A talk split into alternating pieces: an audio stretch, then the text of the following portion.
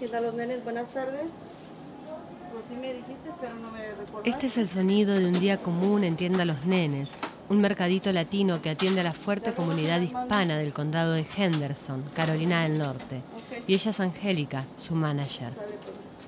Tú como persona que estás aquí, sacar tus gastos, porque tienes que pagar renta, porque tienes que pagar los biles, porque esos aquí no perdonan, vaya.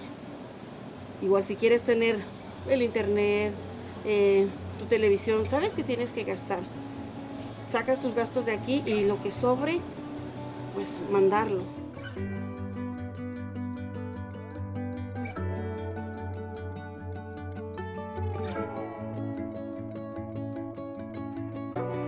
De Sol a Sol, un podcast que acompaña al trabajo rural de la comunidad latina migrante. Episodio número 5. Las remesas. Tiendas hispanas como los nenes en Hendersonville son la conexión con el país dejado atrás por los trabajadores migrantes. Es allí donde encuentran un pedacito de lo que dejaron para ganar dinero aquí, en Estados Unidos. Además de encontrar los sabores y el trato familiar de un mercadito latino, es allí donde los migrantes cumplen con la misión que los llevó tan lejos, enviar las remesas para las familias que dejaron. En este episodio hablamos sobre las remesas, el impacto del coronavirus y la difícil decisión de la migración laboral para crear un futuro mejor. Pues mira, mi nombre es Angélica Ortega Martínez y pues hasta ahorita en este momento yo desempeño el, pues mi labor aquí, digamos de, no digamos estoy de encargada, sí, pero pues a la misma vez coopero con todos. No me siento que soy la, la cabeza, sino una compañera más de trabajo de mis compañeros. Y pues igual, trabajando, echándole ganas, sacar esto adelante. No soy la dueña, pero amo mi trabajo, me gusta hacerlo. Y lo desempeño día a día como si fuera el último. Angélica es mexicana, pero vive hace 12 años en Henderson, un condado en las montañas Apalaches, donde viven más de 13.000 latinos, un 11% de la población total. ¿Vos vivís acá en Henderson, me imagino? Henderson es uno de los condados eh, rurales del oeste, donde hay muchos trabajadores agrícolas. ¿Vienen muchos trabajadores agrícolas acá al mercado? Sí, tanto a comer como a hacer sus compras. ¿Y a enviar también dinero? A enviar sus remesas. Para comprender mejor el concepto de remesas, consultamos a Justin Flores, vicepresidente del Sindicato de Trabajadores Agrícolas en Carolina del Norte. Justin nos contaba. Bueno, normalmente cuando se habla de remesas se está hablando del dinero que em, los trabajadores agrícolas ganan en su trabajo y, mandan parte de ese dinero para atrás a sus familiares eh, en su país de origen. Ah, normalmente es un envío eh, de una tienda mexicana o una tienda ah, que hace envíos a, varios países y uno llega y, da efectivo y por un eh, se, cobra este y se manda el dinero para que la familia lo pueda recoger en su país. Las remesas son el motivo principal de la migración, el sacrificio que se hace para dar una vida y un futuro mejor a la familia que se deja. En el mundo hay más de 200 millones de trabajadores migrantes que envían dinero a unos 800 millones de familiares en sus países de origen. Son sobre todo pueblos y países pobres. Aquí, en Carolina del Norte, hay al menos 26.000 trabajadores agrícolas migrantes con visa H2A, según el Centro de Justicia de Carolina del Norte. Miles de ellos envían sus remesas a través de los mercados latinos. Son mexicanos, guatemaltecos, salvadoreños, hondureños. En 2018, 751 mil millones de dólares se enviaron a México en forma de remesas desde este estado. Angélica nos cuenta cómo funciona el envío de dinero hoy, durante la pandemia. Mira, ahorita solo contamos con, el, con la compañía de Maxi y hasta ahorita, gracias a Dios, como todo, ha habido las altas y las bajas, pero gracias a Dios, pues sí, la gente no ha dejado de, de, estar mandando su remesa. Tal vez no como en años anteriores, porque no te voy a decir en meses, porque esto pues ya es de meses. Pero gracias a Dios, yo no he visto una baja. Gracias a Dios aquí se ha mantenido. se ha mantenido, se ha mantenido, no, no nos hemos visto tan afectados por, por el COVID. Por el COVID. Y mm, si tuvieses que decir un, como un promedio de, personas que por día vienen o de trabajadores rurales que suelen venir a, enviar sus, remesas eh, digamos que por día son pocos. Normalmente la gente espera hasta el fin de semana que sea su pago. Pero sí estamos hablando de un promedio de 20 personas por día. 25. Y al día, digamos, cuando no hay mucho, son 10, 15 personas por día. ¿Y el promedio de dinero que se envía?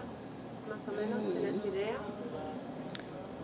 Pues sí, la mayor parte, digamos, pues varía, vaya, desde 100 dólares hasta 900, 1000 dólares. Digamos que es un promedio que la gente está haciendo sus, sus remesas allá. En promedio, un trabajador rural migrante envía unos 9.000 o 10.000 dólares al año. Ese dinero representa el salario casi completo por sembrar y cosechar la tierra durante la temporada, normalmente de marzo a octubre. A pesar del coronavirus, las remesas siguen su curso. Según un informe del Banco Central de México, el envío de dinero de mexicanos desde el exterior aumentó un 11% en junio de este año, el monto de los envíos sumó 3.536 millones de dólares.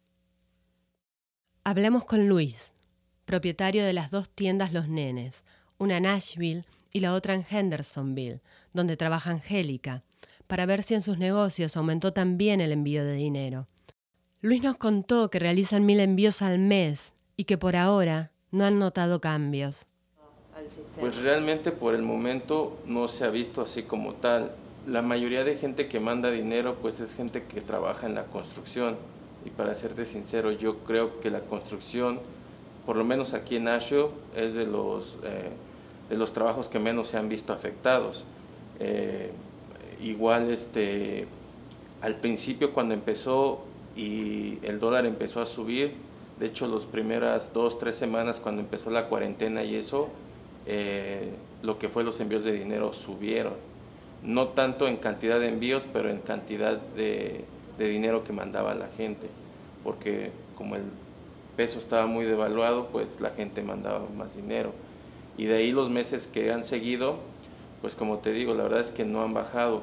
Sin embargo, para el presidente de la Asociación de Mexicanos de Carolina del Norte, Juvencio Rocha Peralta, la pandemia está afectando el trabajo de los latinos y con ello también el envío de las remesas lo que escuchamos de ellos es la preocupación de que la expectativa que ellos traen, como cada año, algunos vienen cada año a trabajar acá, su expectativa este, no es lo que esperaban que iba a pasar este año, por lo mismo de lo que están viviendo la pandemia.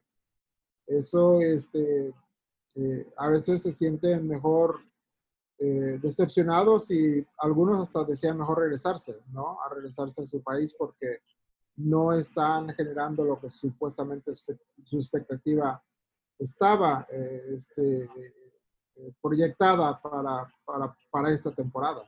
Con esta mirada coincide el último informe del Banco Mundial, en el que se prevé que este sea el año con la mayor caída histórica de remesas en el mundo. También la Organización de las Naciones Unidas proyecta que las remesas globales a los países en desarrollo caerán 110 mil millones de dólares en 2020 y que no se recuperarán por muchos años. México es el cuarto país que más recibe remesas a nivel mundial, superado tan solo por India, China y Filipinas. En promedio, cada mexicano viviendo en Estados Unidos tiene dos personas a su cargo en su país de origen y eso sin contar a los trabajadores migrantes temporales.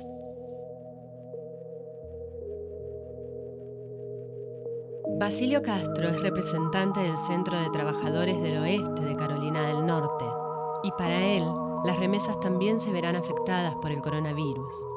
Así es, hoy en día pues eh, están enviando quizás menos de la mitad de lo que están enviando anteriormente. Algunos pues no tienen los que trabajan en el campo a veces no están trabajando hoy en día, entonces al mismo tiempo la cosecha también se está pues dañando porque no tienen suficientes trabajadores para recogerlo.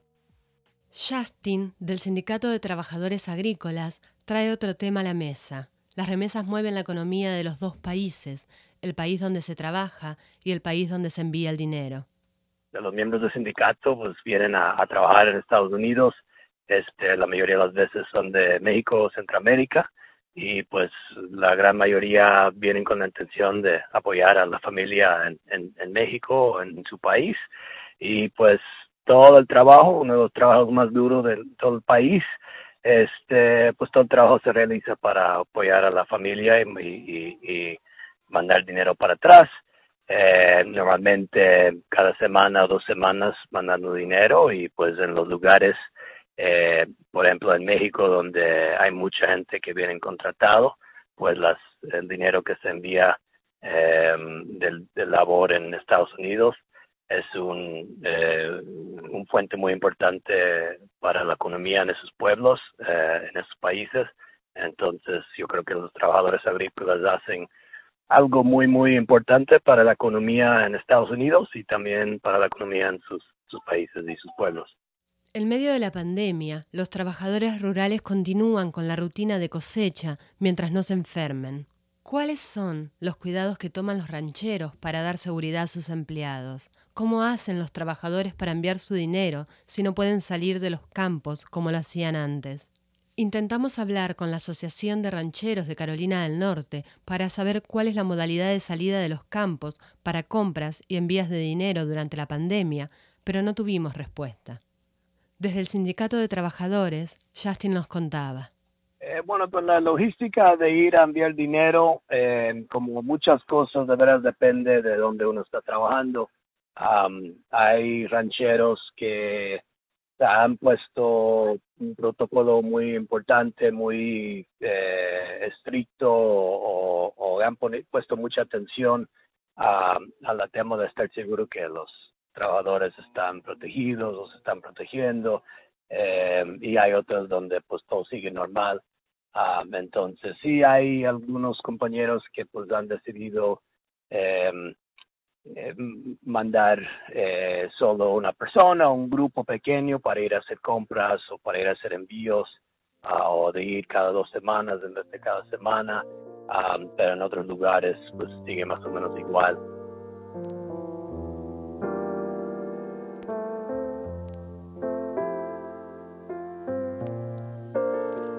Volvemos a la tienda Los Nenes con Angélica. bueno, em, quería preguntarte esto. Vos, em, Angélica, también envías remesas. Sí, sí, sí. ¿Por qué, ¿Por qué lo haces? Porque, número uno, tengo una hija que depende de mí aún. Y enseguida, porque pues igual tengo dos hijos más, yo no soy de aquí, yo tarde o temprano tengo que regresar. Sí, entonces yo necesito pues tener algo allá. Entonces, de, de granito en granito, pues va haciendo uno algo allá. Entonces, esa es la razón por la cual pues yo envío mi remesa para México. ¿Tenés un proyecto allá de construir una sí. casita o una... una casa? Eh, tarde o temprano voy a regresar, como te digo, y, y quiero tener mi propio negocio.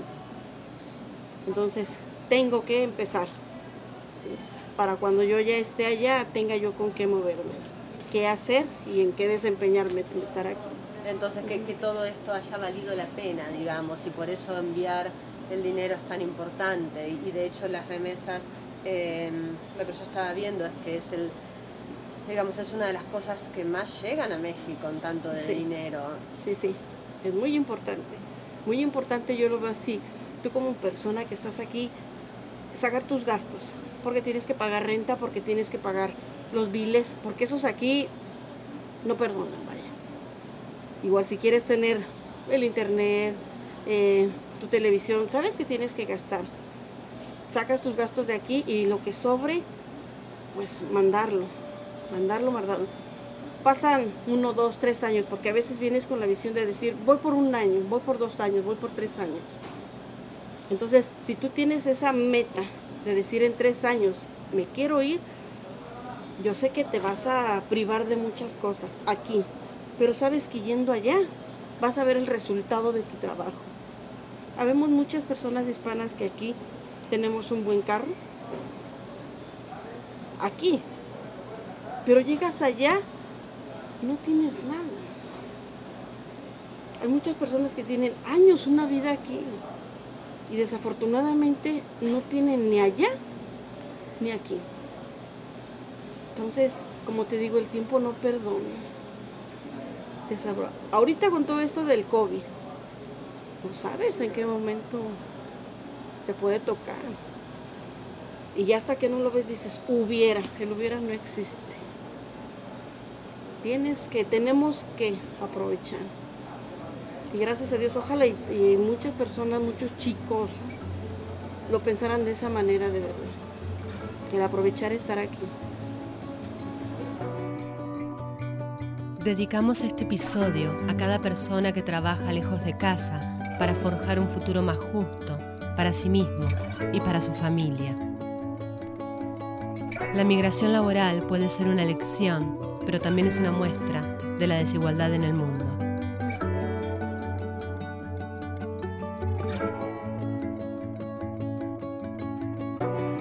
Fue De Sol a Sol, episodio número 5 pueden comunicarse con nosotros para dejarnos sus consultas o dudas y trataremos de responderlas en el podcast. Mándanos tu pregunta por WhatsApp al 919-520-5159. De Sol a Sol es escrito y producido por Patricia Serrano y David Miller. La dirección es de Paola Jaramillo y Walter Gómez.